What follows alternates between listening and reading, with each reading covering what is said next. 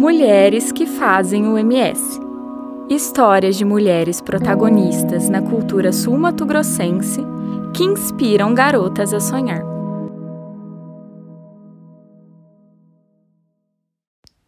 Lídia Baís, por Giovana de Souza Gaspareto. Ilustração colorida vertical de mulher jovem da altura da cintura para cima, localizada no canto direito. Pele clara amarelada, olhos escuros, cabelos cacheados na altura dos ombros, veste chapéu branco e camiseta com gola V e usa colar de pérolas. Sua expressão é de confiança. Esboça sorriso de canto de boca com lábios escuros.